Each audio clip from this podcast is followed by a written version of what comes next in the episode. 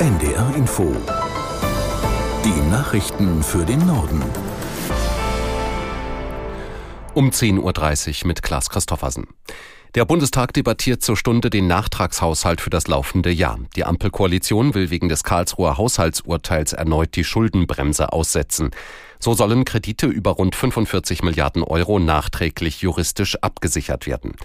Bundesfinanzminister Lindner von der FDP sagte im Bundestag, die Ausgaben des Bundes sollten umgeschichtet werden. Dafür, dass wir Zukunftsinvestitionen und bedeutende Vorhaben der Koalition realisieren, werden wir andere überkommene, heute nicht mehr notwendige Ausgaben depriorisieren.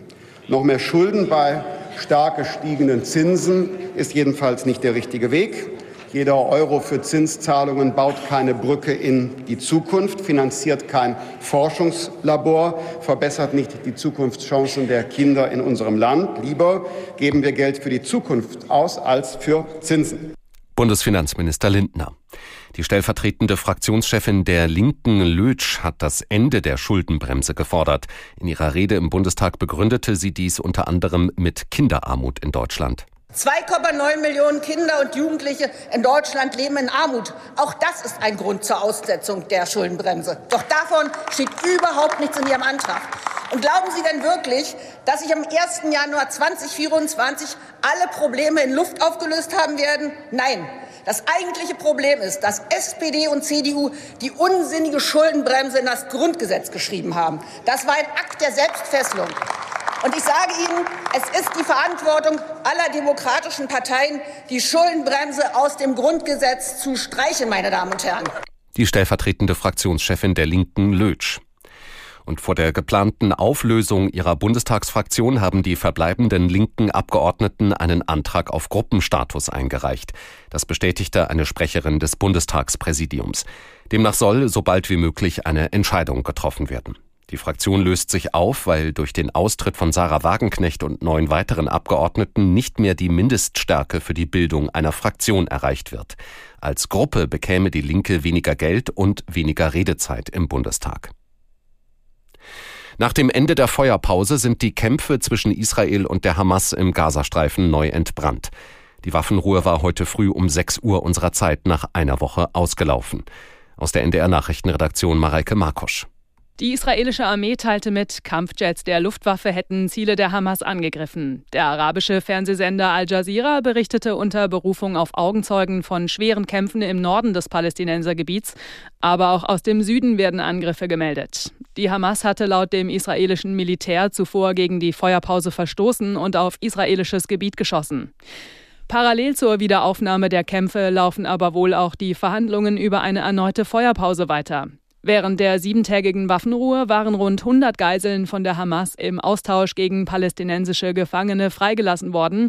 Nach Einschätzung der israelischen Regierung befinden sich aber immer noch mehr als 100 Geiseln in der Gewalt der Hamas. Bundeskanzler Scholz ist zu der Klimakonferenz der Vereinten Nationen nach Dubai aufgebrochen. Er will dort an einem Gipfeltreffen mit zahlreichen anderen Staats- und Regierungschefs teilnehmen. Die zweitägigen Beratungen sollen der Klimakonferenz mehr Schwung verleihen. Morgen steht in Dubai eine Rede von Scholz auf dem Programm. Er dürfte sich dann vor allem zu dem sogenannten Klimaclub äußern, der maßgeblich von Deutschland vorangetrieben wird. Die Mitglieder sollen beim Klimaschutz eine Vorreiterrolle einnehmen. Nach dem Treffen der NATO-Außenminister fordert der österreichische Militärexperte Oberst Markus Reisner auf NDR Info größere Anstrengungen. Nach 21 Monaten, die der russische Krieg gegen die Ukraine nun schon dauere, müsse man ernüchtert feststellen, dass es nicht gereicht habe. Die Konsequenz ist faktisch, dass der Krieg so weitergeht wie bisher und dass auf der Zeitachse es einen großen Nachteil gibt für die Ukraine und das ist die demografische Situation, weil einfach Russland ein viel höheres Wehrpotenzial hat, als die Ukraine es hat.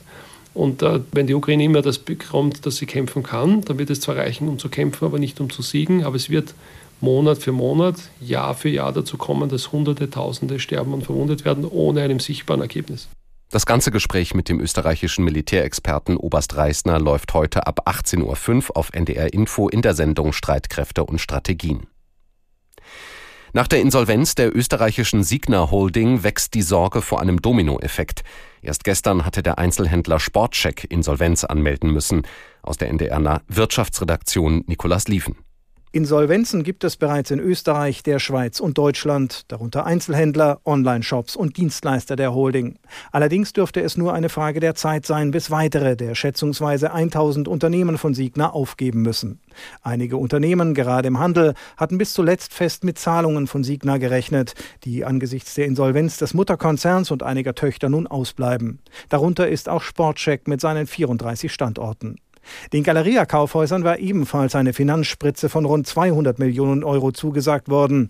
Ohne die Zahlung ist unklar, ob laufende Kosten für Personal, Miete, Kredite oder Waren in den kommenden Monaten geleistet werden können. Wenn nicht, droht erneut die Insolvenz. Dass nicht schon jetzt mehr Einzelhändler der Holding in die Insolvenz rutschen, hat vor allem einen Grund. Sie profitieren derzeit noch vom Weihnachtsgeschäft, der umsatzstärksten Zeit des Jahres. Und das waren die Nachrichten.